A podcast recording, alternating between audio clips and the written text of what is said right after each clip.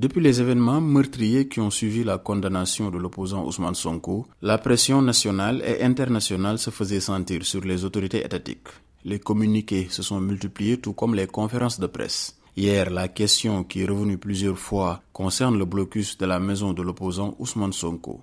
Y a-t-il une décision de justice qui le justifie? Non, répond le ministre de l'Intérieur avant d'expliquer que ce blocus est justifié par la doctrine du maintien de l'ordre. De son côté, le ministre de la Justice affirme que l'opposant Ousmane Sonko n'a pas été arrêté parce qu'on ne lui a pas encore notifié la décision de justice qui le condamne. Répondant sur une question concernant les manifestants tués par balle, le ministre de l'Intérieur déclare que l'enquête est à l'étape des autopsies et des certificats de genre de mort et qu'après cela, ils pourront situer les responsabilités. Il a aussi indiqué qu'une enquête était en cours concernant la présence d'hommes armés aux côtés des forces de l'ordre durant les manifestations. Pour le ministre de l'Intérieur, il est prématuré de donner des réponses fermes sur ces questions car les investigations sont toujours en cours. De son côté, le Premier ministre Amadouba est revenu sur les actions du gouvernement qu'il dirige pour dire qu'ils sont guidés par la transparence. Il ajoute qu'ils sont ouverts pour apporter toute précision utile sur les événements dans le respect des règles et procédures.